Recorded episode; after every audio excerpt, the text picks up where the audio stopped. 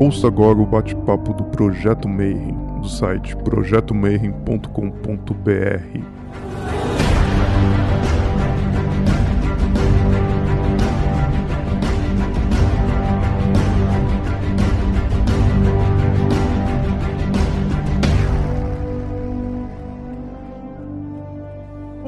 você que é de bom dia, boa noite. Para você que é de boa noite, boa tarde. Se você acabou de receber o sininho lá do YouTube está acessando a gente agora. Vocês estão em mais um bate-papo Mayhem de número 103, se eu não me engano. E hoje a gente vai falar de Goécia Estelar e conjurações e LHP e tudo aquilo que você sempre queria saber sobre demônios e espíritos, mas não tinha para quem perguntar. E o convidado de hoje é um cara que a gente já está tentando falar faz um tempo. Eu trabalhei com ele na tradução dos livros sagrados de Telema. Então ele é meu irmão em várias ordens, apesar de, de essas ordens serem de trabalhos internos. Então a gente vai trabalhando em paralelo junto mas não se encontra, né? A gente só vai fazendo o mesmo trabalho. Então, hoje seja muito bem-vindo. Boa noite, Léo. Como é que você está? Fala, Deodébio. Obrigado pelo convite. Fala, capirotada do Mayhem. A gente tentou fazer isso realmente antes, mas como eu trabalho na indústria de primeira necessidade, durante a pandemia inverteu para mim inverteu a rotina do que foi para todo mundo. Enfim, agora conseguimos finalmente conciliar as agendas. Peço desculpas antecipadas pelas divagações, digressões e palavrões. E ó, ativa o teu aí que eu já ativei o meu aqui. Vai dar tudo certo. Bom, antes da gente chegar no Lemugueton, a gente tem uma jornada muito grande aí para explicar os termos básicos para o pessoal. Mas antes de tudo, a gente sempre pergunta para o convidado para ele contar um pouquinho da trajetória dele aqui nessa. Né? Então a gente brinca e fala assim: o que faz uma pessoa normal, que estava ali vivendo sua vida e tal, e aí depois de 30 anos o cara está estudando evocação de entidades estelares. Então conta é, pra gente um pouquinho aí da tua história. Eu acho isso fabuloso, cara. Eu acho isso, esse jeito de começar fabuloso, tanto no sentido uh, figurado quanto no sentido literal. No figurado, por causa da cara que as pessoas fazem quando você joga essa para elas, né? E o engraçado é que quem está assistindo só vê a cara do entrevistado, não vê a sua. Ficava pensando, cara, agora o deve estar tá, tá segurando muito o riso, porque as pessoas não estão preparadas para fazer esse exercício, não, não, se faz esse exercício todos os dias. E fabulosa, literalmente fabulosa, porque eu acredito, assim como outros caras tipo Alan Moore, Terry Pratchett, que nós somos as histórias que nós contamos para nós mesmos. A gente eventualmente é as histórias que a gente conta para os outros e as histórias que os outros contam da gente, mas essencialmente a gente é constituído de histórias que nós contamos para nós mesmos. Mas antes disso, cara, se vocês me permitirem, eu queria fazer um plágio descarado. Primeiro, deixa eu falar um pouquinho mal do, do Peter Carroll. O Terry Pratchett, ele provavelmente foi influenciado. Quem não conhece Terry Pratchett, ele é o cara que influenciou as publicações do Peter Carroll nos últimos 30 anos, só que de uma maneira bem sutil. O Peter Carroll sempre menciona, de um jeito ou de outro, para vocês terem uma ideia, Octarina, que é a cor da iluminação na magia do caos, é uma criação do Terry Pratchett. Octavo, que é o nome de um livro que o Peter Carroll publicou, é a criação do Terry Pratchett. Lidar com a questão da aporfenia no assunto magia é a ideia de Terry Pratchett, que ele colocou nas novelas dele. Quem não conhece Terry Pratchett, ele era um escritor britânico escrevia ficção de cunho humorístico. O cara é sensacional, eu não tenho muita paciência para ler Terry Pratchett, na verdade, mas ele tinha uns insights muito interessantes. E o Peter Carroll acabou absorvendo tudo isso. Então já vai um, um esporro para a galera de, de Chaos Magic lembrar o seguinte: primeira coisa, eu que conheci Magia do Caos há 22 anos atrás. Já vou falar de mim, que é uma coisa que eu não gosto muito, apesar de ser leonino, mas segura só um pouquinho. Magia do Caos não é Peter Carroll. E Peter Carroll não é só Libernu psiconauta. A gente teve aí um boom de, de Chaos Magic no Brasil. Assim, desde que eu comecei, sempre teve os caras que desde o começo estavam lá. A IoT do Brasil é bem antiga. Tinha o pessoal do grupo de discussão da Caos Brasil, o zoaquista que você entrevistou, que é o Luiz Siqueira. Mas, assim, não tinha esse apelo que tem hoje em dia, que eu acredito que tenha sido promovido basicamente pelo trabalho do, do Tommy Kelly e pelas publicações da Penumbra. Mas assim, e eu fiquei muito contente quando o Siqueira recomendou Ray Sharing para ler, porque assim, tem tantos outros autores tão fantásticos quanto ou mais fantásticos do que o Peter Carroll. Então, e o Peter Carroll eu falei que ia falar mal, não vou falar tão mal, mas assim, tudo que ele fala mal do Crowley, por exemplo, que ele detesta o Crowley, ele faz igual. Então, basicamente, esse gancho que eu ia puxar da questão da, da, da história, é, que nós somos as histórias que nós contamos para nós mesmos, ele puxou essa teoria do Terry Pratchett, que por sua vez deve ter sido inspirado por um cara, por um norte-americano chamado Walter Fisher, que criou a teoria do paradigma é, narrativo, e que basicamente ele diz o seguinte: as histórias são mais persuasivas do que os argumentos. E o Terry Pratchett cria no universo do Discworld dele é, um elemento que é o mais abundante no universo dele, que chama narrativium, e que ele faz as coisas acontecerem exatamente como se acontece é, como acontece numa história. E o Peter Carroll tem trazido cada vez mais isso nas últimas publicações dele, no Specularium, que é o, que é o website dele, enfim. É, mas onde eu quero chegar em tudo isso? Partindo do princípio que nós somos as histórias que nós contamos para nós mesmos, eu queria fazer um plágio de um mestre de budismo tibetano. Ele é tcheco. O nome dele é Ashin Otama. Eu vou fazer um plágio descarado aqui de um, de um vídeo dele, mas é porque o vídeo dele é. Os vídeos em geral dele são sensacionais. Para ilustrar o que, que acontece quando você conta alguma coisa. Eu vou transmitir para você a minha história. Então, vou fazer um exercício rápido aqui, que é esse plágio do, do vídeo dele. Eu vou dar duas amostras para vocês, duas amostras, e o trabalho de vocês, o exercício vai ser comparar essas duas amostras e ver se elas têm alguma coisa em comum. Tá? Ele usa no vídeo uma tigela tibetana, que eu não tenho aqui, obviamente. Para quem não sabe, é uma tigelinha assim de metal e você utiliza em cerimônias de budismo tibetano como um sino. Então, o que eu tenho aqui é um sino, eu vou usar isso. Então, vou fazer as duas amostras para vocês, vocês vão comparar e vão me dizer se é a mesma coisa. Então, vamos lá. Amostra A. Amostra B. O som do sino. Fim do exercício. É mesma coisa, né? Ou tem um abismo entre elas, que é justamente. E ele, ele fala isso, né? Que é justamente o abismo que o Crowley explora nas, nos escritos dele, principalmente na, nas Confessions, onde ele fala que o abismo é o golfo entre o real, que é o ideal, e o irreal, que é o vigente. Então, assim, isso aqui é o real, que é o ideal. E o som do sino é o irreal, que é o vigente. Então, já enrolei pra cacete, vamos falar de mim então agora. Por onde eu começo? Eu nasci em São Paulo. Esse sotaque que vocês estão escutando é postiço. Eu estou muito tempo no Rio. Eu nasci numa manhã nublada de um domingo de agosto, último dia de, de Leão sempre escutei a piadinha astrológica de que eu sou quase virgem. Eu tenho Saturno na primeira casa e em conjunção com meu ascendente. Então, eu era uma criança carrancuda, séria, não interagia bem com outras crianças, me sentia muito mais à vontade com adultos e crianças mais velhas, adolescentes. Eu lembro que eu levava alguns assuntos muito a sério. E assim, eu tinha dificuldade de me encaixar né? Eu estudei no, não sei se vocês conhecem em São Paulo, Salesiano Santa Terezinha, que é um colégio de padre.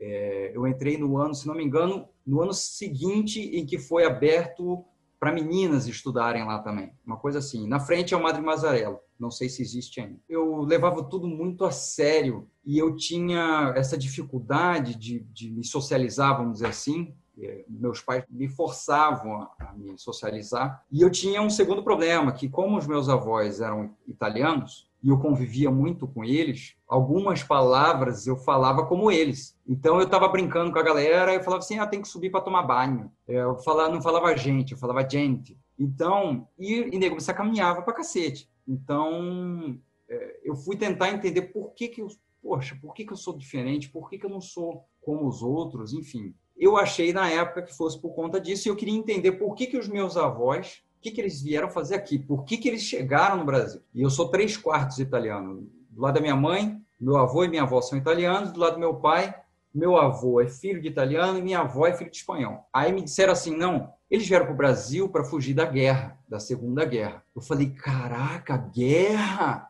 Porque para mim guerra só vem em filme, né? Não imaginei. Isso que eu estou falando é tipo, eu tinha seis, sete anos, sei lá guerra, segunda, então teve a primeira e talvez possa ter uma terceira. E aquilo foi, cara, por dias aqui, eu me lembro que por dias e semanas eu fiquei pensando sobre aquilo e ficava assim, Aí nego falava, cara, tira a cabeça disso, você é uma criança, vai brincar, você não tem que ficar pensando em guerra, esse tipo de coisa. E aí, cara, é, eu peguei, tinha uma tia minha que tinha um livro do Nostradamus. E aí essa foi a minha porta pro pro esoterismo, pro ocultismo, para magia. Não sei por que, que ela tinha esse esse livro, porque a minha família na época não era muito orientada para esse tipo de coisa. Enfim, são católicos, eram católicos. Enfim, li o livro, fiquei me cagando das coisas que o Nostradamus previu e dali à frente, isso eu tinha, isso que eu te falei, uns sete, oito anos, e comecei a estudar, é, procurar. Só que na época a gente não tinha internet, né? O pessoal já, já vem falando isso para vocês aí no, no meio. Na época a gente não tinha internet. O que a gente tinha eram ou outras pessoas com o mesmo interesse, ou, me perdoem aqui os que vieram antes de mim, más traduções. Eu lembro que a primeira vez que eu li Elifas Levi, é, eu, eu não tinha essa noção de que um livro pode ser bom no original e ainda assim a tradução ser uma porcaria. A primeira vez que eu li, ele faz Levi, Franz Bardon, Papos, foi tudo em português numa época que eu ainda não tinha conhecimento de inglês, eu não tinha fluência na língua inglesa. Eu achei tudo muito ruim. Tinha dificuldade de entender o que eles estavam querendo dizer. Mas daí, quando eu cresci, depois eu estudei, nós vamos chegar lá, eu entendi que o problema era esse, eram as traduções mal feitas. E a gente Infelizmente, em alguns lugares a gente ainda tem traduções mal feitas, porque existe o seguinte problema: você tem tradutores que não conhecem ocultismo e traduzem livros de ocultismo, e você tem ocultistas que não são tão fluentes na língua inglesa ou no francês, qualquer que seja a língua, e acabam fazendo a tradução por tesão, porque querem aquele livro traduzido. E de repente a pessoa até entende, mas na hora de botar no papel é outra história. Né? É, mas enfim, voltando às vacas frias, eu me criei basicamente no Salesiano até os 12 anos, e tinha muita lenda urbana lá. Além dessa situação da, do Nostradamus, da guerra, disso ficou na minha cabeça. Cara, eu, eu vou chegar a dizer que foram meses que eu fiquei, eu fiquei sendo assombrado pelo, pelo livro do Nostradamus. Mas, assim, antes de chegar aí, a gente tinha um sítio no interior de São Paulo, perto de Mariporã, um lugar chamado Terra Preta, minha família tinha. E, assim, a gente sempre ia para lá passar férias as crianças, eu era o mais velho sempre dos meus irmãos, dos meus primos. E cara, o meu envolvimento com a natureza, ele foi depois de um tempo é que eu percebi isso, ele foi fundamental para esse meu chamado para ocultismo, magia, esoterismo, como querem chamar. Sempre tive uma conexão muito forte com os animais e com as plantas. Então vou voltar agora para o salesiano, agora que eu já falei esse Uh, no Salesiano tinha muita lenda urbana. Algumas delas eu não vou contar aqui porque seria uma injustiça com o Salesiano, que é uma instituição que eu respeito até hoje, nunca me fez mal. Uh, pelo contrário, tinha alguma coisa meio polêmica na aula de religião, porque eu não tinha trava na língua e questionava muito, mas assim, os padres sempre foram muito atenciosos comigo, uh, nunca tive problema com nenhum deles, de nenhum tipo foi importante eu ter contato com alguma religião, porque assim, em casa, na prática, você não tem. Dependendo da família, você não tem, e é, era o caso da minha família. Então, foi importante esse contato com a religião. E, cara, onde tem criança, tem besteira. Então, tinha muita lenda urbana desde a loura do banheiro até um túnel subterrâneo, enfim. Mas eu lembrei do Salesiano especificamente porque, ainda assim, lá mesmo era difícil me socializar. Depois do Salesiano, a gente foi morar no interior. Isso também foi um. Por um lado, foi ruim para mim, que estava acostumado com cidade grande, e por outro, foi bom pelo, por esse contato com natureza, com animais e tal. E, cara, é, como eu estava falando para vocês, não tinha internet. Então, no interior, o que, que eu fazia? Eu procurava a biblioteca local. E por incrível que pareça, tinha alguns, nada muito do que a gente tem hoje em dia, né? mas tinha alguns livros que foram me levando a, enfim, a esses caras, Eliphas Levi, Papos, René Guénon, enfim, não, não, não convém ficar citando todos aqui, porque senão a lista é longa. Quando eu já tinha uns 14, 15 anos, eu tinha um, um amigo que o avô dele era maçom. E aí, às vezes, ele levava a gente para a loja, obviamente, num dia que não tinha nenhum evento especial da, da loja lá, e tinha uma biblioteca fenomenal. E aí eu pude ter acesso, ele me permitia isso, pude ter acesso à biblioteca deles, E, e, o próprio avô do meu amigo tinha uma biblioteca muito, muito além da que eu imaginei que eu pudesse ter algum dia. E eu conversei com ele sobre alguns assuntos e tal. Ele me deu um livro do Charles Fort. Charles Fort, para quem não conhece, até hoje se utiliza o termo forteana para quando você vai falar sobre, sei lá, isso principalmente nos Estados Unidos, quando você vai falar sobre disco voador, objeto anacrônico, paranormal em geral, a minha referência até hoje é Charles Fort. Ele é um cara, na minha visão, subvalorizado. Ele, para mim, é o maior ocultista, na verdade, do século passado. Ele, Kenneth Grant. E aí eu comecei a ler Charles Fort, gostei e fui lendo a, a biblioteca do avô do meu amigo. Acabei caindo em Crowley, acabei caindo em. Só não tinha Chaos Magic. Ele não tinha isso nessa época. Mas aí, ao mesmo tempo, eu comecei a ter contato com é, Made the Ascension, da White Wolf, Mago Ascensão. Apesar de ser um jogo, e tem muito, muita gente que critica isso hoje em dia, fala, ah, porra, é um jogo. Cara, os caras que escreveram o jogo, eles estudaram pra cacete. E principalmente o Phil Brucato, que é responsável pelas últimas versões do jogo, ele é neopagão, ele é, já escreveu pro The Cauldron, e, e vários outros periódicos americanos de, de, magia, enfim. E, cara, se você olhar basicamente, a, a, premissa básica do jogo é Chaos Magic, só que com uma releitura e apropriando essa releitura para cada tipo de paradigma. E, cara, isso me ajudou muito, isso me ajudou muito. Nessa época, para você ter uma ideia, eu nem conhecia é, Kenneth Grant e não conhecia Austin Osman Spare. Quando eu conheci o Austin Vampire, muito tempo depois, eu tive uma sensação de que eu já conhecia todas as práticas do Austin Vampire, ou, ou de alguma maneira conhecia as práticas que ele promovia. E até hoje eu não sei dizer se isso era natural meu ou se era porque eu já tinha tido contato com o Mago Ascensão. Nessa época também, aí eu já tinha quase 16 anos, eu tive um contato inusitado com uma cigana, uma cigana de verdade, do clã Calon. E, enfim, a forma como ela me encontrou foi bem inusitada. Eu andava, sei lá, uns 15 quilômetros para ir para a escola. Eu fazia questão de não pegar ônibus nessa época. Eu gostava de, de ir caminhando, vendo a paisagem e pensando essas doideiras todas aí. E um dia ela me chamou, ela estava precisando de ajuda para carregar umas coisas, eu ajudei ela, morava ali perto. E aí ela começou a me chamar de meu ciganinho, vem aqui meu ciganinho e tal. Cara, a mulher, ela tinha três filhas, morava com a mãe, nunca vi homem na casa dela, e ela tirava cartas. Aí, o jeito que ela tirava carta me lembrou o jeito que a minha avó jogava carta. Porque minha avó é italiana, é, aí em São Paulo vocês devem ter, aqui no Rio nunca vi. Tem um baralho de um jogo que chama Scopa. É um jogo típico italiano. Você que é del Débio sabe muito bem do que eu estou falando, né? A minha avó jogava tarô, não é tarô, ela, ela fazia divinação com baralho de escopa. E quando eu vi essa mulher jogar, essa cigana, ela usava o baralho comum da Copag para adivinhar a sorte das pessoas. E, cara, eu não sei explicar para você se aconteceu porque ela falou e eu fui influenciado ou se realmente a mulher previu. Mas a mulher previu muita coisa da minha vida, coisas que aconteceram recentemente. Isso eu tinha 16 anos, eu tenho 38 apesar da minha carinha de bebê, eu tô bem velho. Se eu tô velho, imagina você ainda, Deb, porque eu joguei Arcano, cara. Eu joguei Arcano. Você tinha quantos anos quando, quando saiu Arcano?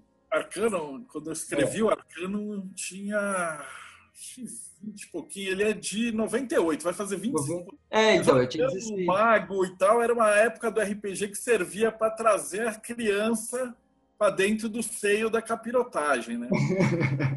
Exatamente. Teve uma treta gigantesca disso aí. Eu lembro disso, você até discutiu com, com o pessoal mais fundamentalista, né? Eu tenho vídeo até hoje disso aí. Mas assim, é, então, para mim foi fundamental a introdução da ficção na minha prática pessoal. Isso foi para mim foi fundamental. Não estou falando só do Mago Ascensão, mas de trabalhos de ficção. Posso citar aqui, mas foi muito mais para frente isso, foi o Lovecraft e outros outras ficções que, na verdade, foram escritas por magistas, né? E aí, esse contato com a cigana, eu, eu acabei... Foi assim, eu fui levar, eu ajudei ela a levar umas coisas lá para casa dela, umas sacolas. Aí ela me chamou, ah, você toma café? Eu falei, toma. Você fuma? Cara, eu tinha quase 16 anos, eu falei, não fumo. Ela falou, ah, então, mas você vai começar. Na época eu falei, não, imagina, meus pais são fumantes e, e eu sempre detestei e tal. Não, você vai fumar. Mas ela não me fez fumar, não. Ela só me avisou que eu ia começar a fumar. E realmente comecei a fumar depois. E aí eu comecei a frequentar a casa dela e ela me ensinou a jogar. Ela falou: oh, você tem que você tem que vir aqui para aprender a jogar. E eu fiquei de primeira eu fiquei meio é, com o pé atrás, achando que ela fosse querer algum dinheiro, enfim, alguma coisa assim, mas nunca me pediu, nunca me pediu nada, nem um centavo. E a mulher era paupérrima. Ela dizia que tinha não mais do que 40 anos, mas você olhava para a cara dela, parecia que ela tinha uns 60 anos e tinha umas três ou quatro crianças lá na casa, enfim, para ela cuidar sozinha. E eu frequentei essa casa dela uma vez por semana durante cara, uns seis meses na volta da escola, eu passava lá, tomava um café com ela e aprendi muita coisa com ela. E foi através dela que eu tive um pouquinho de contato com é, cultos afro-brasileiros. Na época, imaginei que ela praticasse alguma coisa em torno de, de Umbanda não tenho como te dar certeza, mas assim, foi quando eu comecei a ter contato com religiosidade mais, é, vamos dizer assim, espiritualizada, que não era você abrir um livro, recitar o que estava escrito, acabou, fechou, todo mundo embora, um abraço. E aí, cara, concomitantemente com o período que eu comecei a ter algum acesso à internet em casa, que era internet de escada ainda, você tinha que usar de noite, é, porque eu usava o telefone e era uma fortuna, enfim foi quando eu vi uma chamada do programa do Jô, do Antônio Fagundes Filho, dando uma entrevista para o Jô sobre um livro, o Livro dos Demônios. Eu falei, caraca, meu irmão, é isso aí, é, é essa parada que eu tô falando, entendeu? Porque assim, eu já tinha lido o Eliphas Levi, Dogma e Ritual de Alta Magia, que na época era veiculado, foi veiculado no Brasil com a capa, com Bafomé na capa, e eu já tinha visto Bafomé na, na, na loja maçônica do avô do meu amigo e tal. Isso não me inspirava medo. Mas, assim, quando eu abri o livro, eu falei, porra, não era isso que eu procurava. O livro não faz jus à capa, basicamente isso. E aí eu vi o Antônio Fagundes Filho, vi a entrevista dele, falei, caraca, é isso aí e tal, comprei o livro. E comecei a estudar, a partir daí comecei a estudar demonologia. E nessa época eu comprei o Arcanum também. E aí, estudando demonologia, nessa época também já tinha começado a estudar inglês. Foi, foi visto como uma traição na, na minha família, porque a minha avó ela queria me pagar um curso de língua. E todo mundo queria que eu cursasse italiano. Só que eu escolhi o inglês. Nossa Senhora. E aí eu comecei a estudar inglês e o pouco que eu ia aprendendo, eu tentava praticar na internet, nas salas de bate-papo. Não tinha Wikipedia ainda, é importante frisar isso para as pessoas. Aí eu comecei a estudar demonologia e tal, e aí caiu no assunto da Goécia. Aí eu fui descobrir o que era tal da Goécia. Então é isso que eu acho que você queria que fizesse uma certa introdução para como que chegou no Le Bourgueton, né? Quando eu cheguei na Goécia, foi já através lá acessando a internet, sites estrangeiros, tinha pouco tempo, não tinha, sei lá, seis, sete anos que o, William Breeze tinha public, republicado o Le Méditon nos Estados Unidos. Se não me engano, foi pela Wiser. Mas eu não tinha o livro, eu tinha. Eh, naquela época, o pessoal não pirateava no PDF, era digitado mesmo, dava trabalho piratear. E aí tinha alguns sites que você podia visitar, que davam descrição dos, dos espíritos e tal. E pá, fui cair em Chaos Magic. Aí eu, pô, isso aqui é muito mais maneiro, cara. Eu vou por aqui. Aí larguei um pouco de lado Goécia, quer dizer, eu, eu, já tinha entendido, me considerava um versado em Goécia, mas fui estudar Chaos Médico pra caramba, isso tem 22 anos. E conheci muita gente do meio. Cara, tinha um site, Deldeb, eu não sei se você teve a oportunidade de conhecer na época, chamava chaosmagic.com. Ele era mantido e administrado por um cara muito doido, um japonês que se auto-intitulava DJ Lawrence e o outro pseudônimo dele era Dead Jellyfish. Você sabe, ele é a lenda, né? Porque ele sumiu, ninguém sabe o que aconteceu com esse cara. E assim, foi lá que eu conheci também o Anton Channing. E aí eu fiquei amigo do Anton Channing, que é um importante membro da, se não me engano, da segunda ou terceira geração da IoT britânica. Ele é, ele é da Escócia. É, o Anton Channing é um cara fantástico, ele escreveu um livro Chemical Serpents. Ele é um cara que, assim, é bom você conversar de Chaos Magic com ele. E ele é um cara que se enveredou pelo lado da alquimia, assim. Mas ele, hoje em dia, ele está mais reservado. Eu passei por esse por, essa fase também. Acho que ainda estou nessa fase de ficar mais reservado. Mas assim, até hoje a gente conversa de vez em quando. Ele é fantástico. Foi ele que na época eu era, pô, Peter Carroll, Peter Carroll. Ele, cara, para de idolatrar o cara, porque não é bem assim não, meu irmão. Não é falar mal não, mas é, é ver o outro lado da história. O Peter Carroll, ele teve vários problemas com várias pessoas ao longo da, dos últimos anos aí. E a partir daí, lá no, no eu comecei a ter, voltar a ter contato com a Goécia. Fui estudar pra caramba o Lemegeton a fundo, fui descobrir que ele não era um livro escrito pelo Crowley, como muita gente até hoje acredita. O nego fala, ah, porque quando o Crowley escreveu a Goécia, tem gente que escreve isso. Ele não escreveu porra nenhuma, bicho. Não escreveu nada disso. O Crowley é tão foda, é tão foda, que ele corrigiu. Olha a prepotência do cara. Ele corrigiu a tradução do, MacGregor Mathers. E o, o Mathers, na verdade, ele tinha usado pelo menos seis manuscritos diferentes que o William Breeze, que é o Himeneus Beta, é, fornece parte dessa, desses manuscritos na, na introdução do, do livro dele, é, de 90, da, da publicação de 95, do Lemegeton, ou Lemegeton. Eram vários manuscritos, pelo menos seis manuscritos. É, a maior parte do, da biblioteca do Hans Sloane, que viveu no século XVI. Enfim, ele era um colecionador irlandês, uh, mas ele era descendente de escoceses e tal. Ele tinha, tipo, cara, 70 mil itens entre livros e objetos que acabaram sendo doados depois para o Museu Britânico. E, aliás, ele, a doação dele é, gerou a fundação do Museu Britânico, se não me engano, e a biblioteca do Museu de História Natural de Londres.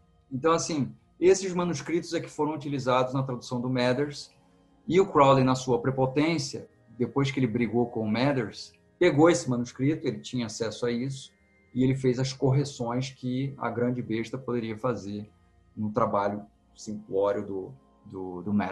Mas, assim, nessa época eu me debrucei sobre o Lemediton, fiz vários tipos de evocação e comecei a pensar assim, cara, eu não vou fazer Goécia Salomônica, não. Comigo não funciona essa porra, não. Tentei fazer, mas não, não foi. Vou tentar dar um outro approach. E na época eu já tinha algum conhecimento de xamanismo, é, já tinha lido livros de Wicca, neopaganismo, embora não tenha me identificado muito com isso. Eu falei, bom, deixa eu aplicar aqui algumas técnicas xamânicas. E eu também comecei a ler nessa época é, 98, 99, alguns livros de bruxaria, não bruxaria tradicional. Tudo tem rótulo, né, hoje em dia. Coisas escritas por historiadores, e até hoje eu tenho história das Inquisições e tal, porque eu falei assim, eu já tinha muito interesse em história. Eu falei assim, cara, eu preciso ver qual é qual é a da bruxaria, mas eu preciso saber como era na época, não o que estão falando hoje, porque quem me garante que é a mesma coisa? Não é, a gente sabe que não é. E aí eu fui ver que as, as bruxas tinham o que eles chamavam de familiares, que até hoje aqui em casa a gente chama de família. E comecei a aplicar técnicas, conjuração, invocação e evocação adaptadas, que eu, eu mesmo criei. E, cara, a parada começou a funcionar. Aí eu falei, ah, agora mesmo que eu não vou fazer mais salomônica, não. Vou virar militante contra a Goécia salomônica. Usei e abusei. Não, não praticava só Goécia, não. Praticava outras outras artes, vamos dizer assim, e fiquei por um período mais ligado com Chaos Magic depois disso. Depois que eu falei, ah, agora já dominei a parada da Goécia, vou para Chaos Magic, vou dominar Chaos Magic. E fiquei Magia do Caos, Magia do Caos, Magia do Caos. Escrevi artigos, tanto lá para o chaosmagic.com, quanto para aqui no Brasil, escrevi para Morte Súbita, sob pseudônimos é, diferentes. Escrevi artigo para caramba para os outros, traduzia algumas coisas para amigos, porque aqui no Brasil, por, in, por incresça que parível, ainda existe uma barreira de linguagem que é muito prejudicial, eu diria, porque você vê na Europa, você mesmo nos países onde o, o inglês não é a língua vigente, todo mundo fala inglês. Eu trabalhei numa empresa austríaca sediada no Rio de Janeiro, que a língua da empresa é inglês, entendeu? Oficialmente, os livros do, do Peter Carroll só chegaram no Brasil quando? 2018. Já tem 50 anos de Chaos Magic, cara. A gente está muito atrasado, entendeu? O, o do Tommy Kelly até achei que, que veio rápido, mas é uma iniciativa de algumas pessoas. Não é uma iniciativa geral. E a gente tinha aí você sabe bem. Eu não vou falar o nome nem vou falar mal, tá? Mas tinha uma editora muito famosa no Brasil, famosa justamente também por publicar, por, por ter publicações esotéricas e ocultistas. Mas assim, não vinha o que eu queria. Não adiantava ir lá e falar assim, meu irmão, traduz esse aqui. Não tem como. Não, mas as obras que a gente lia era tipo nicho do nicho do nicho de lá, né, cara? Não, não Exatamente. Tipo, sem, o financiamento coletivo, isso aí acho que nunca, jamais teria vindo para o Brasil. Exato, é. é. Naquela, naquela época você tinha que fazer 3 mil de tiragem. Era, era uma coisa assim que você tinha que cavocar na Europa mesmo, se quisesse ter acesso a isso. Eu lembro que eu, eu fiquei puto porque pedi o Peter Carroll em 2009, se não me engano, para traduzir o Liberno Psiconauta. E ele falou, ah, tem que ver com a... Eu não lembro agora se era a Mandrake ou a, ou a Weiser. Ah, tem que ver com eles lá e tal. Tá bom. Aí eu falei, tá, eu vou então pensar... Eu prefiro traduzir então o Fratero D, High Magic. Na época não tinha o High Magic 2.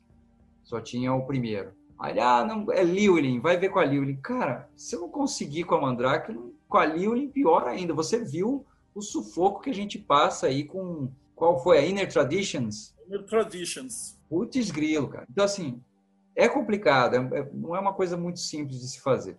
Mas, assim, voltando ao, ao assunto da época, eu caí de cabeça em Magia do Caos, entrei para uma ordem em São Paulo, que era uma ordem que era pouquíssimo conhecida.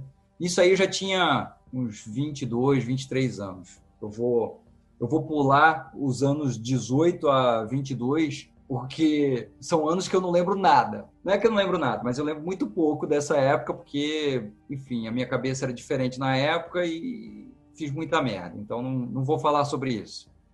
Aí, quando foi é, em 2003, mais ou menos, 2003, 2004, eu entrei para essa ordem. Fui convidado, uma lista que a gente estava, não lembro exatamente, acho que era no Yahoo. Aí uma mulher me abordou e falou que ela era ah, fulana de tal, da ordem tal. Aí eu falei, tá, mas você quer, o que você está querendo? Dinheiro não vai rolar. Não, eu, eu tenho visto que você tem escrito, tenho gostado da forma como você se expressa, como você explica algumas coisas. E assim, cara, na época, é isso que eu tô te falando, eu já, eu já falava inglês. Então, com alguma fluência, que na época era, era mais difícil. Então, muita gente não tinha. E eu traduzia tudo, eu gostava muito de traduzir. E aí ela falou: Ah, eu quero que você venha para essa ordem, porque a gente tem uns determinados graus aqui dentro e a gente gostaria que você lecionasse. Putz, eu sou, eu sou um moleque, cara. O que, que eu vou fazer nessa porra? Não sou mestre de nada. Não, vem para cá e tal. Aí eu fui convidado, fui para lá, era em, era em São Paulo. Nessa época eu estava no interior. Fui para São Paulo, conheci os caras, pessoal excepcional. Uh, só gente top mesmo, que conhecia desde maçonaria, martinismo, Rosa Cruz, até Umbanda, Candomblé, conheci de tudo. E aí eles estavam querendo fazer o seguinte, é, que era tipo uma escola, mas na verdade eles se intitulavam Ordem, era tipo uma escola, e eles tinham determinadas disciplinas e tinham o especialista daquela disciplina. Nessa época nem existia Harry Potter ainda, tá? Então não era nem plágio nessa época. E foi lá que eu conheci minha mulher. Minha mulher também tinha sido convidada pela mesma razão. Minha mulher conhece várias coisas, mas assim nessa época ela era mais famosa por ser versada em Rudu, no Rudu americano, original, que tem grande influência não somente africana, mas irlandesa. E ela é de origem irlandesa.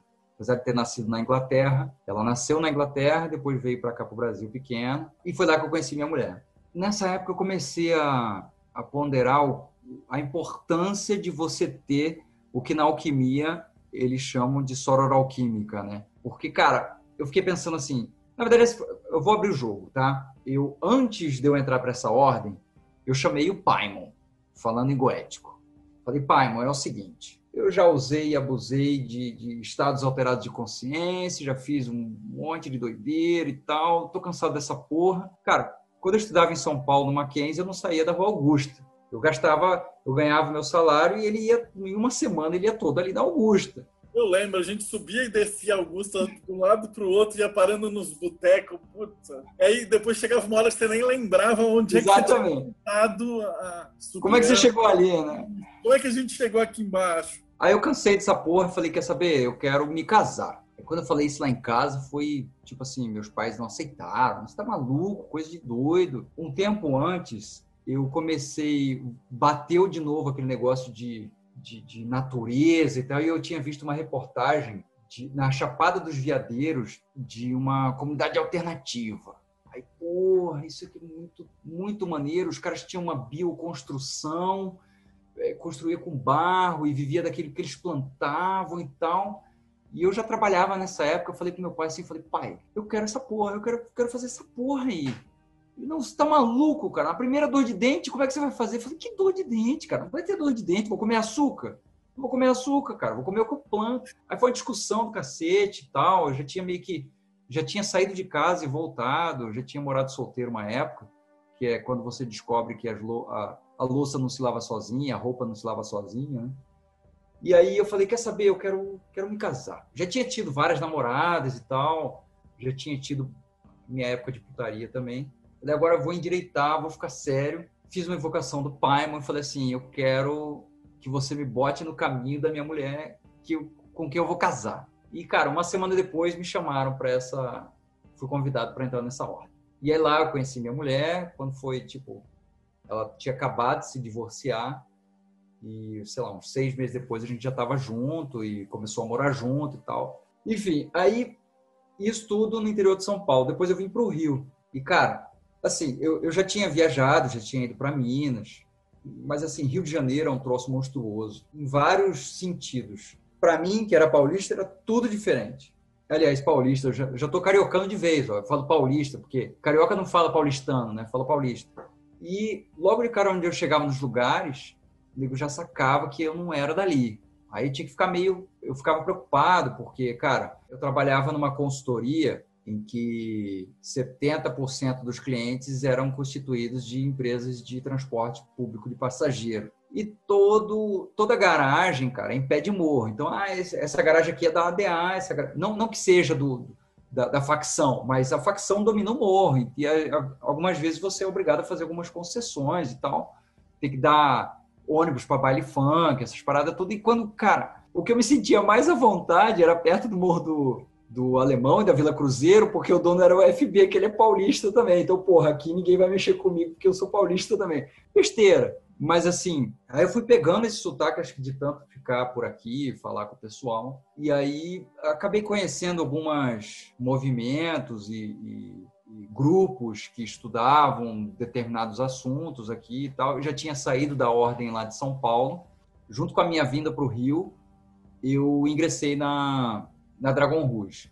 Eu já tinha, na verdade, assim, lá em São Paulo, logo antes de eu vir para o Brasil, eu conheci o, os livros do Kenneth Grant. Porque os livros do Kenneth Grant, até meados de 2005, 2006, eles eram raridade raridade mesmo. Tipo, hoje se você vai ver o Lemurgeton na no eBay, na internet, o nego tá pedindo, sei lá, R$ 1.500, cara, umas coisas absurdas. E na época faziam isso com os livros do Kenneth Grant. Eu não tinha como pagar isso. O que eu queria era acessar o conhecimento do Kenneth Grant, porque eu tinha lido alguns artigos e tal, e falei, cara, Kenneth Grant é o cara. Eu comecei a ficar, eu já tinha conhecido Telemann, Crowley e tal, mas o meu lance era Kenneth Grant e ele virou a minha segunda referência depois do Charles Ford para assuntos paranormais, vamos dizer assim. E apesar das críticas ferrenhas que ele recebe, que ele recebeu, é, das, das, injustiças que aconteceram com Kent Grant, ele teve pulso firme, se manteve até o final. Depois ficou velhinho demais e parou de escrever. Mas, cara, tem as trilogias, tem trabalho de ficção. E aí eu fui querendo, cara, eu quero tudo, quero tudo do Kent Grant. Fiquei obcecado pelo Kenneth Grant. E tinha, mandei uma carta para o Michael Stelly, que era o, vamos dizer assim, o herdeiro espiritual do Kenneth Grant. Na verdade, ele era um, ele é um editor, ele, ele é dono da Starfire Publishing. Até hoje eles publicam livros do Kenneth Grant, reimpressões. Mandei carta para o Michael Stelly, porque na época eu mandei um e-mail, ele me respondeu assim: ah, esse tipo de coisa a gente precisa falar por carta. Eu falei, tá bom. Aí mandei uma carta para ele, Aí, na sequência, ele já me mandou o statement para eu devolver para ele, dizendo que eu subscrevo sob a lei de Telemann e que eu basicamente virei um probacionista. Sem perceber, eu virei probacionista da, da Ordem Tifones, que seria um, um, um tronco da OTO, do, do Kenneth Grant, embora tem gente que não, não aceite dessa forma, enfim. Mas é a ordem que foi meio que encabeçada, durante muitos anos teve uma atividade intensa na Inglaterra, encabeçada pelo Kenneth Grant. E aí, cara, eu queria isso. Então, na época que eu, que eu entrei em contato com o Michael Stelling, que é um cara fantástico, receptivo, paciente pra caramba, até hoje ele é muito paciente comigo. O, o Grant estava vivo ainda, mas não, não tinha mais como falar com ele, porque estava bem velhinho. E aí eu vim para o Rio e como eu fiquei meio frustrado, assim, de porra, não vou conseguir falar com o Kent Grant, aí eu descobri que tinha Dragon Rouge, que era uma ordem que não era especificamente é, derivada dos trabalhos do Kent Grant, mas tinha uma forte influência das visões, da, das ideias e conceitos das publicações do Kent Grant. Eu falei, cara, então é isso aí que eu quero. E aí eu entrei para Dragon Rouge, fiquei lá um tempão, e lá você, cara, é muito engraçado isso, porque como você interagia via internet, não tinha muito controle como você tem numa ordem física. Quando você vai para uma ordem física, algumas regras precisam ser observadas, e você tem ordens como a Ordem Saturno, por exemplo, que até hoje é assim, para você ter algum tipo de organização. A Dragon Rouge apanhou para caramba por causa disso, porque não tinha essa, essa organização. Era abre a porteira e começa a vir todos os fãs de Ethereum achando que é a mesma coisa, né? Nessa época eu entrei junto com o Adriano Camargo, que a gente pegava e recebia uh, os Dracontios em papel, era um, era um fanzinão, basicamente, né? Acho que o cara xerocava e mandava por carta, tem que pagar, e aí a gente ficava no, nos bate-papo lá, mais ou menos os caras assim, você é brasileiro? Então me responde da Kimbanda. Porra, mano, eu vim aqui para aprender, eu tenho que ficar ensinando. É exatamente isso. Até Gamaliel, depois eu perdi a paciência, eu saí, o Adriano Camargo ficou, e daí eu perdi contato com a Dragon Rouge. Mas é, é exatamente essa experiência que você já tem. Exatamente. Aí a gente, eu fiquei um bom tempo me dedicando aos trabalhos da Dragon Rouge. É, tinha, já tinha comprado em 2000 e, eu acho que em 2006 ou 2007 eu comprei o Kabbalah Clifford and Goetic Magic, que é sensacional. Thomas Carlson, cara, ele ele fez um trabalho excelente. Eu conheço os outros livros dele, eu não sou tão fã de essas paradas nórdicas, essas coisas assim, que aqui no Rio a gente brinca que é tudo Vicky, mas assim, não, não sou muito fã dessas coisas assim. Eu me interesso por Cabala e tal, ele tem um bom trabalho feito com runas, com a cabala gótica e tal. O trabalho que eu me identifiquei dele foi o cabala Clifford e, magia goética. E, cara, depois nós vamos falar sobre isso, mas assim, esse lance dele chamar o troço de gótico, hoje para mim faz todo sentido. Depois que eu publiquei o Lemugeton, na verdade, é que eu fui entender que realmente faz todo sentido esse lance do gótico. Não é simplesmente porque, ah, o gótico é literatura gótica, é filme de vampiro. De... Não, não, é do povo gótico. E aí que nós vamos chegar na minha, que não tem certificado acadêmico, etimologia do termo Lemegeton. E aí, nessa época, como você falou, o nego vinha te perguntar, ah, e que banda? Me, me ensina que banda e tal. E, cara, eu comecei a me juntar com os caras lá ali. Tinha um italiano, tinha um holandês, um inglês, Cara, tinham seis ou sete caras que ficavam comigo, contando comigo, ficavam debatendo Goécia especificamente. E aí a gente estava preocupado em fazer um link, porque na, na Dragon Rouge também tem essa questão de Sirius, que é do Kenneth Grant, que ele, por sua vez, é, absorveu do Arthur Macken, é, de Sete com Sirius, então se Sete é, na verdade, Sirius, talvez um goético possa ser identificado com um deus egípcio, então, se Sete é Sirius, o Amon, que é um goético, também tem que ter a estrela dele mesmo. E assim, começou essas especulações assim da inteligência estelar. A gente já tinha o trabalho do, do Magus, que fala sobre inteligência, espíritos olímpicos, né, inteligências planetárias e tal, mas isso nunca foi explorado, eu acredito que isso antes nunca tivesse sido explorado para as estrelas, era só planeta. E aí a gente conversando, pá, como é que a gente vai chegar nisso e tal. Aí, cara, fiquei uns dois anos nisso, é, fazendo o trabalho da Dragon Rouge e paralelamente falando com esses doidos aí sobre. Nós criamos um grupo nosso fora da Dragon Rouge sobre esse assunto, porque Dragon Rouge você tem que cumprir os programas deles, como qualquer ordem, porra, é uma ordem, né? Então é normal que isso aconteça, mas a gente acabou chegando à conclusão na época que para a gente estava sendo mais produtivo estudar essa parada entre a gente. E aí os caras foram abandonando o barco, com o tempo passando, aí ficou, sobrou eu, o holandês e o inglês. Aí, no final das contas, eles pularam fora também. Eu fiquei sozinho com aquele material todo que a gente tinha juntado. A gente mandava um para o outro, PDF. Nessa época já tinha pirataria rolando solta. Mandava PDF um para o outro e tal. E fui armazenando aquele monte de conhecimento. E eu falei, cara, mas a gente não chegou em lugar nenhum. Ficou por isso mesmo e tal. Aí acabei saindo da Dragon Rouge depois, mais por uma questão financeira. E aí eu peguei, juntei esse material todo, falei, cara, eu preciso fazer alguma coisa com isso aqui. Mas assim, não, não deu em nada. Aí voltei a falar com o Michael Stelling na época. Falei, então tá, então eu vou voltar para Product Phones e vou estudar Kenneth Grant. Aí peguei Kenneth Grant a fundo, estudei toda a trilogia do Kenneth Grant e aquilo foi me dando mais fôlego para isso. E nessa época eu estava muito vidrado em Kenneth Grant. Isso nós estamos falando de 2010 a 2012, mais ou menos. E aí eu já tinha esquecido para lá essa porra de, de juntar espírito goético com estrela e tal. Do nada, um dia, eu estava pesquisando um outro assunto que eu não lembro agora, e aí me caiu uma citação de um livro chamado Writing Science Before the Greeks Escrevendo Ciência Antes dos Gregos, da Rita Watson e do Wayne Horowitz. Esse é um livro de 2011. Tinha acabado de sair o livro. Eu falei, preciso comprar esse livro. Aí corri atrás, não consegui achar. Peguei uma resenha do livro, achei fantástica.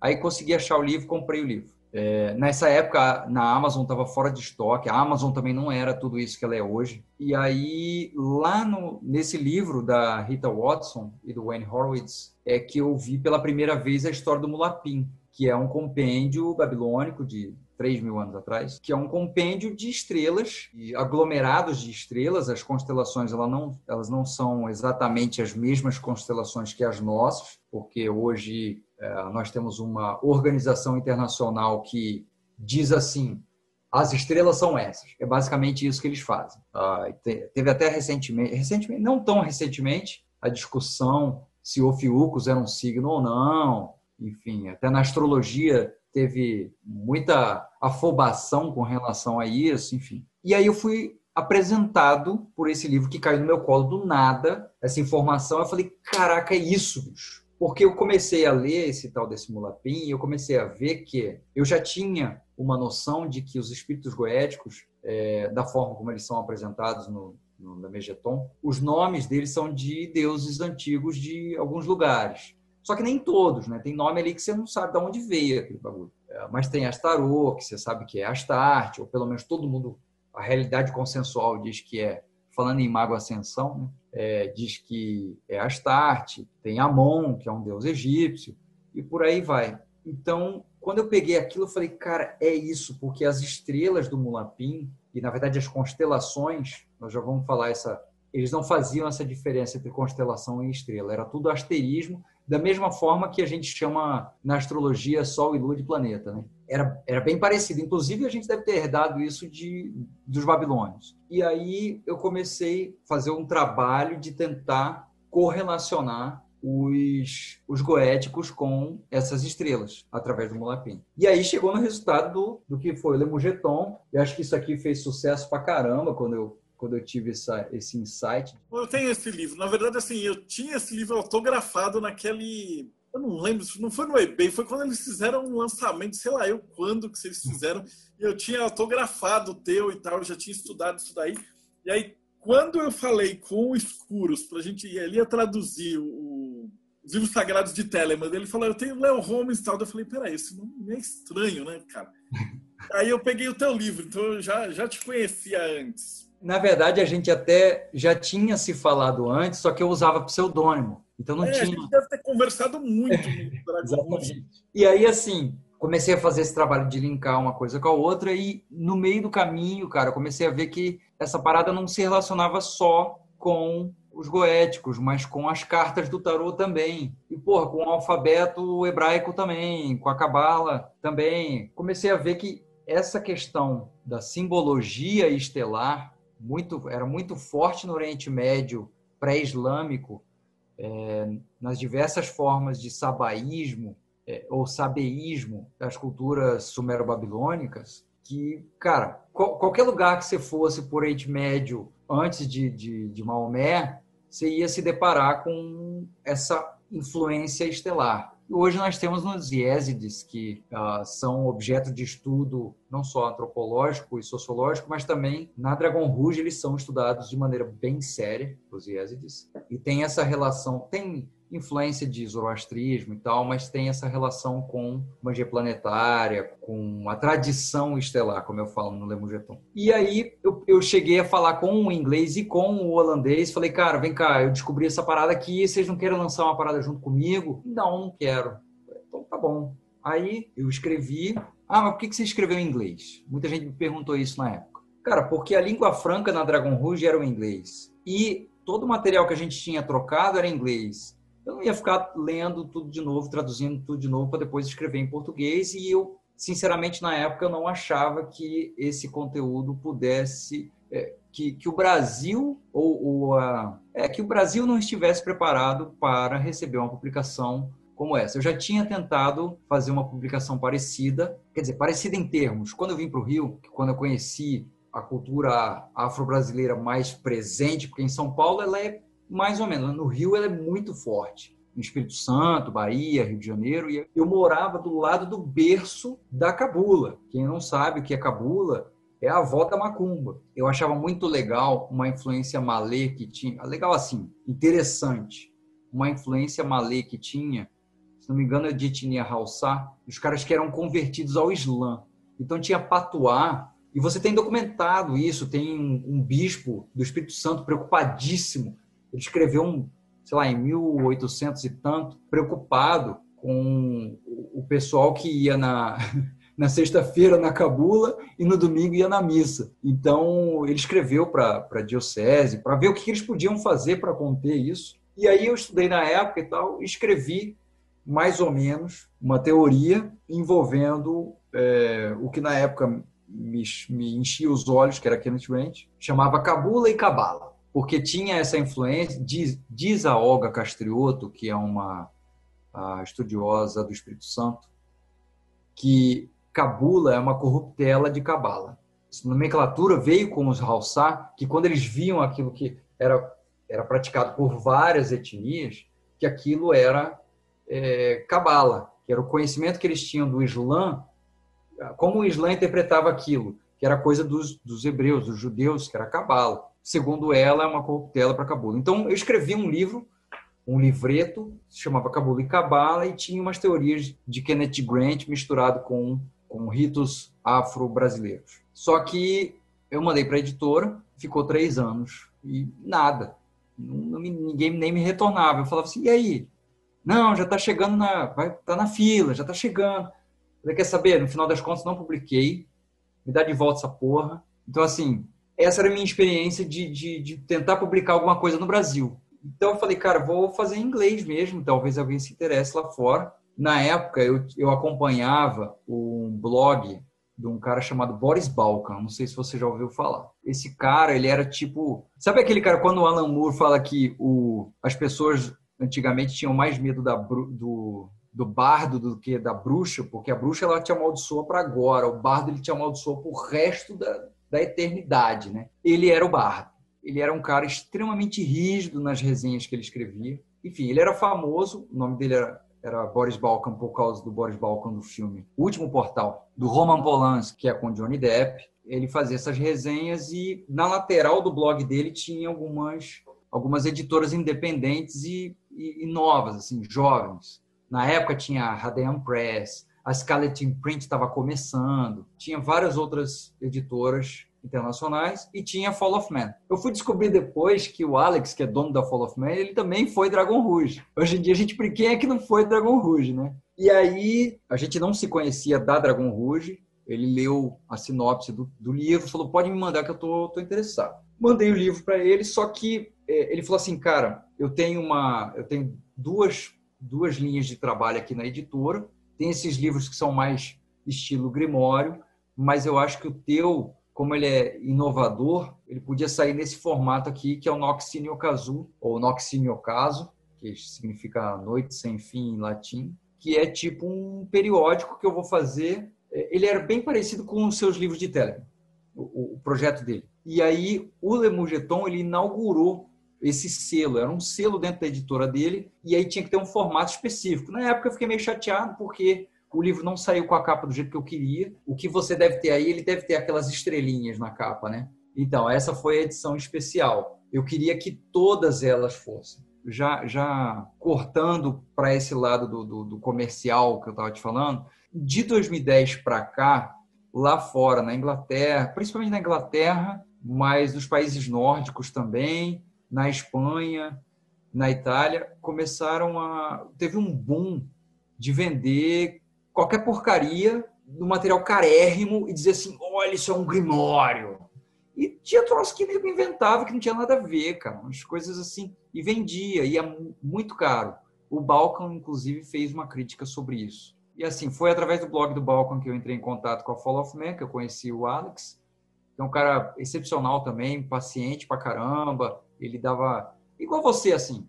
Pô, vamos fazer junto, fazer as coisas junto. Não era tipo assim, ou você me manda do jeito que eu quero, ou não vou publicar essa porra. Era um negócio que era, era feito a quatro mãos. Foi bem legal. Eu queria, na época, ter feito ilustrações de próprio punho. Eu já sempre desenhei, desde pequeno desenhava. Mas eu estava muito corrido e eu já tinha corrido para escrever, porque quando eu olhei, falei assim, cara, Le Mulapim, é isso aqui. Eu quis correr para lançar para ninguém, porque a, a, sensação que eu tinha é que alguém ia ver isso antes, que alguém ia perceber isso antes, porque o livro da Rita Watson era de 2011 e nós estamos falando de 2012. Eu falei, cara, alguém vai perceber isso. Alguém vai perceber isso, vai publicar antes de mim. Eu quero ter que ser o primeiro a falar dessa porra. E aí eu não tive o tempo que eu gostaria de ter tido, que eu já tive no Abismo, para fazer ilustrações. Então ele disponibilizou um cara lá que trabalhava com ele para fazer a adaptação das ilustrações, né, que nós usamos algumas imagens de sem copyright. Saiu o Lemugeton, foi lançado, foi bem recebido Uh, na época eu convidei o Nicolai de Matos para fazer a revisão, a revisão não, a resenha, e ele fez um review na, no Stereo Cave, no blog dele. Ele foi super generoso com, com o livro, muito mais do que eu pudesse imaginar. E aí o Alex falou assim, cara, vamos, vamos usar essa resenha porque tá muito legal. E aí foi utilizado para divulgar é, em pouco tempo, ele tinha feito uma tiragem de 300 cópias só, mais as 72 é, daquelas que você tem aí. É, depois do Nicolai de Matos, Anton Channing também fez uma resenha super. Mas Anton Channing meio que não vale, porque ele era, já era meu amigo, né? O Nick eu não conhecia. Eu fui lá, Nick, você, faz, você aceita fazer uma resenha desse livro aqui? Aí mandei para ele, ele leu assim, aí respondeu assim: Cara, devido ao, ao tema sim, eu me interesso em fazer. Beleza, nós mandamos o livro para ele. E, cara, ele foi muito, muito, muito generoso, realmente, conosco. Depois dele, o Anton Channing fez também uma, uma resenha. E aí, isso começou a... Entrou no Lastal. Lastal é uma... É tipo um portal da sociedade Aleister Crowley na Inglaterra. Um cara que chama Paul. Gente boa pra caramba também ajuda os outros, outras pessoas que estão publicando livro também ele divulga lá. É tipo um, eu não sei explicar, é um portal, é um portal, chama lastal.com. O Michael Stanley também está lá, vira e mexe, ele, ele fala sobre publicações e coisas de Kenneth Grant lá e tal. Já, era dessa época que eu já conheci. E aí, para fechar com chave de ouro, já tinha acabado de vender todas as cópias do Lemogeton. O cara da OTA, o cara fez um, um, programa de rádio, tipo o que você faz, eu vou lembrar o nome dele ainda. É, tipo o Bate-Papo Mayhem, um podcast, coisa assim falou sobre o livro e aí voltou, o pessoal queria pedir e tal, queria que reimprimisse, enfim, um monte de gente pediu pro, pro Alex na Fall of Man reimprimir isso e eu falei, não, não quero mais não, cara, deixa, deixa do jeito que tá, que tá bom. Mas, assim, por um lado é ruim, porque esse livro aqui que está circulando, que nem era o, que nem era edição especial, isso na época eu não lembro quanto é que era, não chegava a 40 euros um livro desse aqui. Hoje está o equivalente a 1.500, 1.600 reais. Um absurdo isso, cara, um absurdo. Já no Abismo, eu consegui mais, dar mais uns pitacos na, na capa. Eu fiquei mais satisfeito que esse aqui é a versão standard. Esse é o, esse é o padrão. O edição especial, que eu não sei por que é especial, que eu não gosto dela. Isso aqui é típico do, dos trabalhos do Alex, ele gosta da coisa mais mais dark. Eu queria um troço diferente. Aí eu falei pedir ajuda para minha mulher, ela falou: "Cara, por que você não faz azul em vez de fazer de preto? É tudo na Fall of Man é tudo preto e tal. E o abismo, ele está relacionado com água, com emoção. Por que você não faz azul? Eu achei do caramba, tirei a foto de um, de um tecido, o azul italiano, e aí mandei para ele, ele falou, cara, vai ser esse aí então. E esse, esse design da capa aqui é meu também, todo ele. Só o logotipo que a gente fez junto, mas isso aqui é uma. Quem lê o livro vai entender depois que é uma é um deboche com o magistério. No livro eu falo sobre magisterion, no sentido de terion, é, fazendo um deboche do magistério. Né? E aí, cara, logo que eu, que eu lancei o Lemon Jeton, eu comecei a ter alguns outros insights e, e, e, comecei a, cara, o que, que eu quero fazer da minha vida agora? Eu já, tá bom, já me realizei. Eu queria ser um escritor, já, já escrevi um livro. Não sei se eu quero escrever mais. O que, que eu quero agora? Aí eu decidi com a minha família o que, que eu queria agora, naquela época, e fomos viver o nosso sonho até que meu mundo caiu. E aí é que eu comecei a ter a experiência do, que resultou depois da publicação do Abismo. Estou com os originais do Abismo para português. Aí eu preciso convencer o pessoal que está escutando, né? Vou voltar a falar um pouquinho do Lemegeton de novo, porque assim, já me perguntaram, pô, é, é Lemegeton ou é Lemegeton? Então, a raiz da palavra proto-indo-europeia, da palavra Goécia, ou de Goes, e da palavra é, Getai, que é uma tribo específica da região da, da Bulgária e da Romênia, do, do norte e do sul, da, das margens norte e sul do Baixo Danúbio, a raiz indo-europeia é a mesma. Significa invocar, chamar. Esses Getai, que em português chama-se de Getas, eles são uma, uma subdivisão dos Dácios. Os Dácios eram, uma, eram tribos da Trácia, que por sua vez vinham do norte do Irã. Então, assim, a, a minha teoria, a minha etimologia, é, ela se diferencia da etimologia tradicional de pessoas como Jake Stratton Kent, por exemplo, onde eu trago a origem do termo Goécia para um, um etnônimo, ou seja, o nome de uma etnia e não o nome de uma atividade. Normalmente, tradicionalmente, falar ah, Goécia vem de Goetes, e Goetes era o cara que fazia as invocações. Só que assim, isso não é nada típico dos gregos. Se você entende um pouquinho de etimologia, você vai saber que mageia é a arte dos magoi.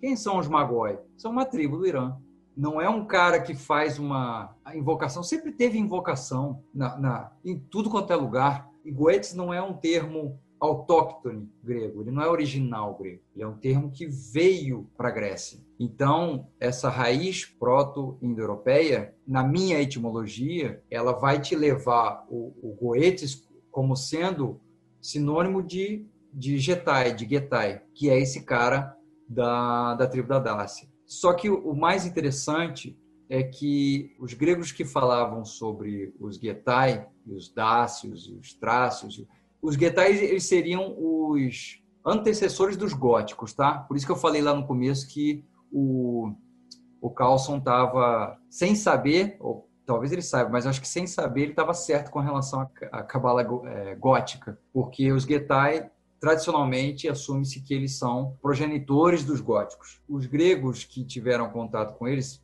desde da grande antiguidade, da alta antiguidade, eles escreveram que os Getai, eles tinham um culto a um rei mítico. Por isso que alguns autores até confundem achando que os Getai são monoteístas, numa época em que o politeísmo era o que imperava ali na região. Mas havia esse culto. O Mircea Eliade escreveu sobre ele. Eu voltei a ler agora recentemente Zalmoxis era o nome desse, desse rei mítico. Só que, cara, o próprio Mircea Eliade fala assim, ele não chega a uma conclusão, mas quando ele vai analisar a etimologia do nome, ele fala que um autor, que ele cita lá, que esse final xis é o mesmo que chamar um chá, é um sheik, um chá. A raiz do norte do Irã que denota um rei. Antes desse cara, as pessoas tentaram dizer que Zalmo era o trácio, é, é o significado na língua trácia para pele. Ah, porque ele aí cria aquelas ideias, ah, porque ele nasceu e foi envolvido numa pele de urso. Não tinha nada a ver isso. É o seguinte, aonde eu cheguei? São poucas as evidências, né? Eu não, eu não tenho como provar isso, mas o meu raciocínio, pelo menos, qual foi? O nome Salomão, em várias línguas do Mar Báltico e do Mar Negro, ele é Salomão. Então, eu cheguei na doideira de que Zalmoxis é o rei Salomão, mas assim, não tenho evidência disso. Acho, acredito que acadêmicos não concordariam com essa etimologia do Léo Holmes, mas é no mínimo interessante. Quem lê a história dos Zalmoxis vai ver vários paralelos com a história do rei Salomão. E assim, na verdade, não existem nem provas de que Salomão foi tudo aquilo que é dito, né? Isso é bem discutido. Ah, não se vê civilizações contemporâneas mencionar nem o rei, nem o reinado dele em nenhum lugar, mas assim, admite-se que ele se existiu, existiu em torno de 900 antes da Era Comum, enquanto os Almoxes teria sido uma das histórias é que os Almoxes foi escravo do Pitágoras, Naquela época era tudo Pitágoras também, né? A Pitágoras, Pitágoras. E é, a diferença, se não me engano, entre Salomão e Pitágoras em, em, anos, a diferença cronológica, acho que é de uns 500 anos. Só que assim, cara, na época, tanto faz ser 50, 200 ou 300 anos. As, as histórias que a gente falou lá no começo, que nós somos as histórias que nós contamos para nós mesmos, é isso que vale. E é isso que amarra o meu papo maluco do começo sobre o Walter Fischer falando sobre o narrativismo, ou paradigma é, narrativo. E, cara, também tem a questão dos Jin, isso o próprio Crowley fala. Como é uma região colada com a Anatólia, que hoje é a Turquia, é, você tinha um fluxo, um comércio e, e, cultura, trânsito de cultura ali. Não era uma coisa tipo, ah, aqui é Europa, aqui é, aqui é Oriente. Não tinha essa divisão. É uma região como foi no Egito, como foi na própria Síria, um, que eles chamam em inglês de um melting pot. É uma, uma panela fervente de diversidade cultural. Era um Brasil da época, né?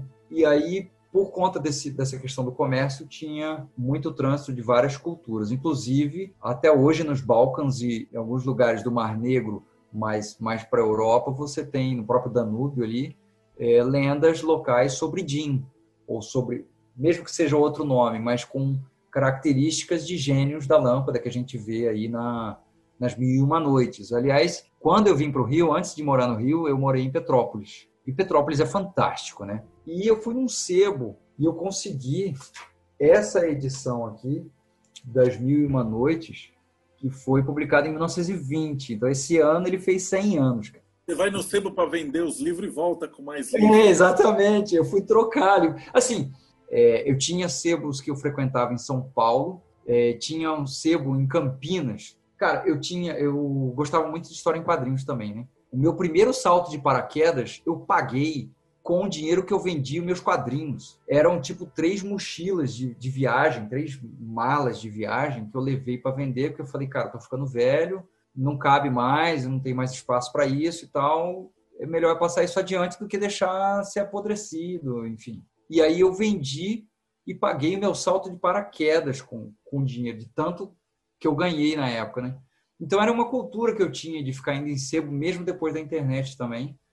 E foi o que aconteceu. Eu fui para Petrópolis, fui trocar, acabei voltando com esse. São três volumes que eu tenho das Mil e Uma Noites e um livro sobre inquisições também. Mas assim, o próprio Crowley fala dos Jin, né? Eu fui estudar os Jin também. O lance todo é que amarra com essa questão que eu falei antes do, dos familiares. Tem um lance muito legal da gente falar que estou falando tudo de Lemegeton ainda, não entrei no Mulapim, tá?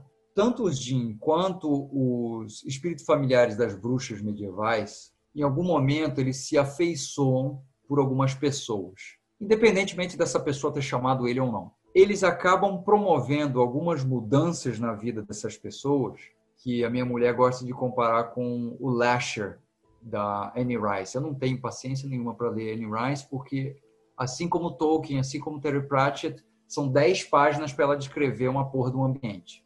Então não tenho paciência nenhuma. Mas assim, eu gosto muito dos conceitos que ela utiliza, porque eu sei que ela estuda para isso. Eu consegui ler alguma coisa e ela fala basicamente um, um cara que morreu e depois ele volta como um espírito e ele fica numa família em gerações e gerações de mulheres que ele toma conta dessas mulheres. E o posicionamento dos Jin e dos goéticos é bem parecido com isso, que é parecido com o espírito familiar da Idade Média. Então, é, era muito comum no final dos anos 90 eu escutar assim: ah, porque Fulano tomou um pau de Goécia. Ah, não vou fazer isso não, cara. Morro de medo porque falam para mim que o pau de Goécia é foda.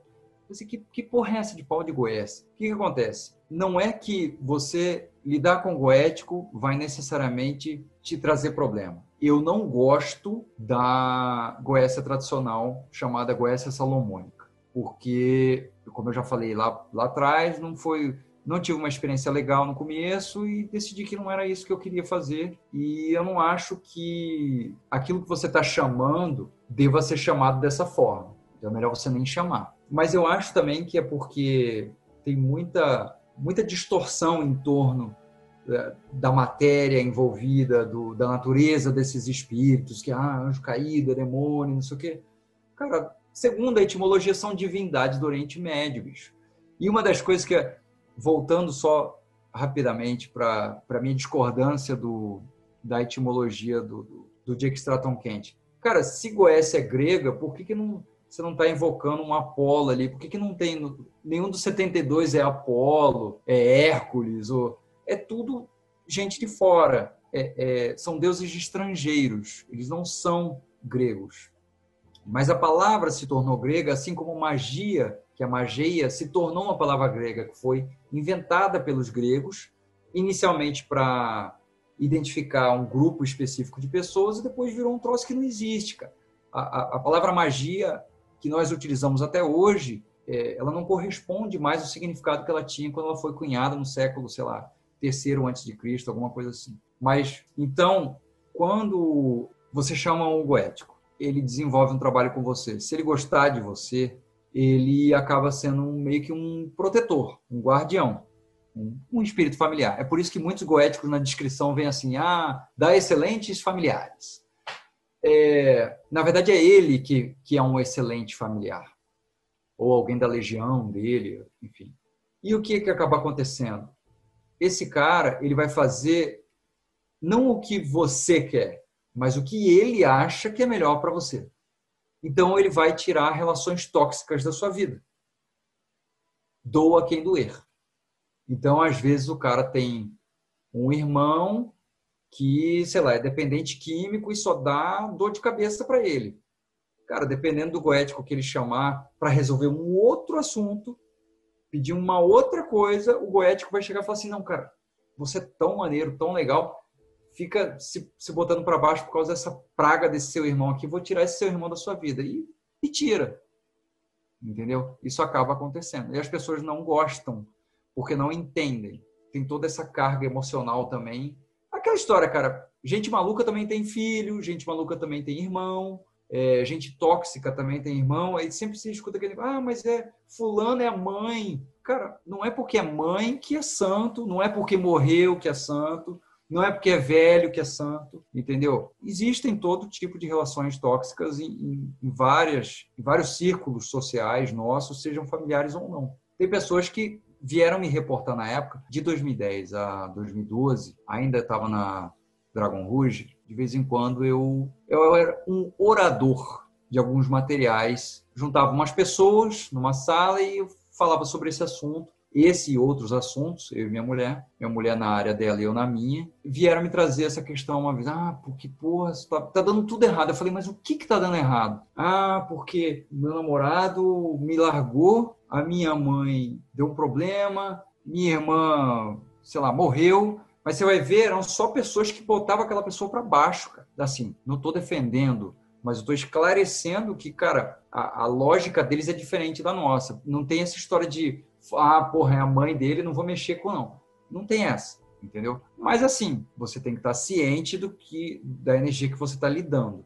Não necessariamente uma energia ruim ou má, ou adicione aqui o adjetivo negativo que você preferir, mas é uma energia rígida, eu colocaria dessa forma. Assim como Saturno é rígido, assim como você entende que a Ordem de Saturno, por exemplo, quando eles falam, quando você vai entrar na Ordem de Saturno, ela fala, não é para qualquer um não, bicho, porque é, a energia de Saturno é uma energia pesada. Mas esse pesada não é pesada no sentido de, de, de, de negativo para você e tal. É uma coisa antiga. Os goéticos são divindades do Oriente Médio, eles são divindades antigas. Então, assim, não vai achando que eles são unicórnios bonitinhos, porque eles também não são. Mas eles também não são do jeito que a galera pinta aí, entendeu? Mas, assim, agora pulando um pouco para a questão do, do Lemegeton. Por que, que eu cheguei nessa, nessa etimologia? Lemé, até hoje ninguém falou assim, eu sou autoridade e Lemegeton significa tal coisa. Até hoje não existe isso. Não tem ninguém. O que se sabe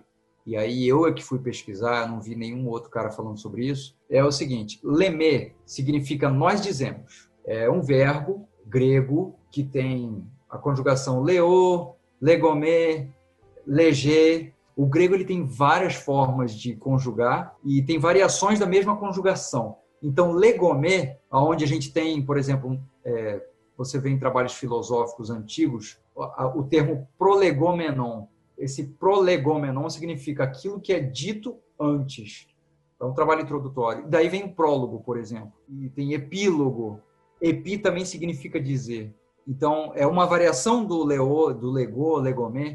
Eu acredito que, neste caso especificamente, lemegeton, seja os, os, o nós dizemos dos jetas de uma maneira que é um pouco não usual, mas que funcionaria mais ou menos com a galera do direito aí vai entender o que eu estou querendo dizer. O vademecum dos jetas.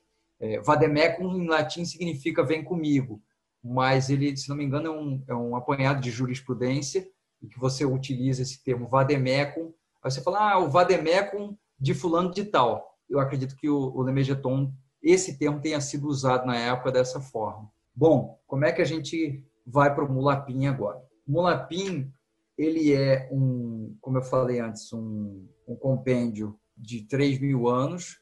Ele é baseado em outros compêndios mais antigos, mas que não sobreviveram. O que sobreviveu não é possível é, traduzir. Os tradutores oficiais que traduziram ele em 1989 são um austríaco e um norte-americano.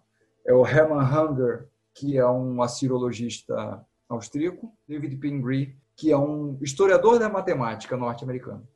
E eles se juntaram, traduziram lá os 71 asterismos. Na verdade, é, existe um, uma polêmica em torno do 71, 72, se é 71 ou 72. O que, que a gente pode falar mais do Mulapim? Primeiro que o nome dele, é, Mu, significa em, em acádio, assírio, sumério, significa constelação ele é uma evolução de um termo cuneiforme que chama Dingir, que é um asterisco. É igualzinho um asterisco. Igual um asterisco que a gente usa, igual uma, uma estrela do caos, é igualzinho. Três asteriscos é Mu, um asterisco é Dingir. O, o Dingir também, ele pode ser chamado de Anu, que é o, o deus, o principal deus do céu, ah, dos sumérios, dos babilônios e tal. É, quando você vê trabalhos acadêmicos, tipo do Herman Hunger, do, do David Pingree, o nome traduzido, ele sempre vê com um desenho sobrescrito. Então, assim, é, Dingir Inanna, ele vem um desenho sobrescrito e o nome Inanna, que é a deusa Inanna. E quando é constelação, ele vem com Mu alguma coisa. Então, no caso, Mu Lapin é o nome da constelação que abre esse compêndio, que é a constelação do Arado, Apim. Enfim, aí tem vários nomes de constelações que quando eu comecei a ler a tradução do Herman Hunger e do David Pingree, eu falei assim, cara, isso aqui foi aquela aquela epifânia que eu falei quando caiu no meu colo. Eu, na hora eu lembrei da Goécia. Eu não estava pensando nisso na hora, mas na hora que caiu eu lembrei da Goécia. Porque a forma como as constelações são descritas, é, deuses com uma cobra na mão, cabeça de leão, esse tipo de coisa assim. Falei, cara, isso é Goécia pura, cara. Se você ler Goécia, você vai ver, vai encontrar essas descrições aí dos 72 goéticos lá, dessa forma, com cabeça de animal, corpo de gente, montado em tal bicho. Tem de tudo, para todos os gostos lá. Eu já tinha feito um link, tentado fazer um link da Goécia com o fenômeno da precessão, por causa do 72. A precessão dos equinócios, ela acontece a 71,6 anos. A cada 71,6 anos, um grau da, da eclíptica ele volta, ele anda para trás. E isso basicamente é o seguinte: você tem o equinócio nascendo em Ares. O Sol entra em Ares, é equinócio. Só que ao longo dos anos, como aquilo vai atrasando, ele começa a entrar em outro signo e assim por diante. E antes de Ares era era Touro, se não me engano. É, depois Peixes. Tem até teorias em torno de é, a vinda de Jesus Cristo, por que, que o símbolo ictis é um peixes, porque na verdade, a, por conta da precessão, o equinócio já estaria vindo em peixes e agora a história da era de aquário. Né? Tem um cara muito bom australiano, ele é um fotógrafo australiano, ele foi para o Iraque, numa região onde supostamente havia culto estelar ou, ou onde tinha observação, na verdade, porque é, era um, um, assunto de, onde eu li isso, era um assunto de arqueoastronomia, não tinha nada a ver com, com ocultismo. É, arqueoastronomia é um assunto acadêmico. E o cara foi lá para provar que, na verdade, a gente já está na era de Aquário. Ele filmou aquele time-lapse no equinócio, ele filmou onde é que estava nascendo e estava justamente na constelação de Aquário já. Quando o Sol sobe no horizonte, já está em Aquário. Aí ele falou assim, cara, não adianta vocês ficarem calculando matematicamente essa porra, porque não era assim que os sumerianos e os babilônios faziam. Era visualmente. E visualmente a gente já está na era de Aquário. Basicamente, eu achei fantástico o cara fazer isso. Fenomenal. Mas assim, eu tinha estudado essa situação da precessão e, e como não é 71 e nem 72, é 71,6, eu ficava assim, cara, mas será que de repente o David e Pingree não podem ter errado aí por conta da, da precessão? Ou a Goécia está com 72 por causa da precessão e tal? Aí eu fui descobrir, eu já tinha lido alguns assuntos, é, alguns livros, na verdade, do Zacarias Sitchin. Esse era um outro assunto que eu sempre gostei. Do, eram os deuses astronautas, não só o Zacarias Sitchin, mas outros caras que, que falam sobre as teorias do extraterrestres antigos. Né? Eu já associava, antes de conhecer o Mulapim, eu já associava Nibiru ao goético Nabérios. Eu falava assim, cara, esse nome não pode ter outro equivalente. É, é esse. Nabérios é Nibiru. Foi aí que eu comecei a ter umas as ideias de que a Goécia pudesse ter alguma relação realmente estelar, planetária, com eventos celestiais. E aí, quando eu peguei o, a tradução do Mulapim, do Hunger e do Pingree, eu percebi que eles consideram é, um asterismo a gente chama asterismo, tanto faz se é estrela ou se é constelação, é asterismo. Eles consideram dois asterismos como sendo o mesmo. Os dois estão numa linha relacionada com Marduk. Um é o Sagmegar, que é Júpiter, e o outro é Nibiru, que até hoje não tem um equivalente é, no nosso sistema solar, ou no universo que a gente conhece, não tem um equivalente. Mas na linha eu pude ver, na tradução original, tem tanto Sagmegar quanto Nibiru. E, cara, eles não utilizariam como sinônimos nesse caso, porque eles estavam falando. No Lemongeton dá para ver isso, quem, quem for ler depois dá para entender. Mas basicamente é o seguinte: eles consideraram Júpiter e Nibiru sendo a mesma coisa e eu não considero Júpiter e Nibiru sendo a mesma coisa. O Sagmegar para mim é o Samigina e o Nibiru para mim é o Nabérios. Então foi dessa maneira que eu resolvi o impasse do 71, 72 aí. No Lamen, quando você tem, você divide em seus 72 entidades, anjos ou demônios, mas na hora que você faz toda a divisão, é, ele termina em Marte-Marte. Então são 71 influências em 72 é, entidades. Pô, eu não é vejo a hora de estar com esse livro já financiado. Cara, a gente está chegando no final do tempo. Eu vou te fazer a última pergunta, que é assim, como é que o pessoal te encontra? Perfeito. Eu não queria que vocês interpretassem quem está assistindo como sendo uma atitude antipática da minha parte, mas eu eu prefiro que as pessoas me encontrem através dos meus livros. Por que, que eu falo isso? Por essa questão de, no passado, eu já ter tido essa experiência e eu não sou guru, eu não sou é, guia espiritual, não sou nada disso. E as pessoas às vezes confundem isso. Então eu prefiro me afastar. Estou sempre acessível, assim, conversando com você, com a ordem a qual eu pertenço. prefiro encontrar as pessoas do que, que, que elas me encontram. Mas nos meus livros as pessoas podem me encontrar no Lemogeton também, mas principalmente no Abismo, onde eu escondi minha alma. Maravilhoso. Léo, cara, foi um prazerzão conversar contigo. Para você que está assistindo, a gente assistiu até agora, então não esquece de dar uma conferida no livro e tudo. E dar uma olhada, porque tem mais de 100 entrevistas desse estilo aqui no Bate-Papo Mayhem. E o Rodrigo falando que eu sempre esqueço, se você pegou pela metade, dá like no, no canal e põe para seguir os vídeos. E até o próximo Bate-Papo Mayhem.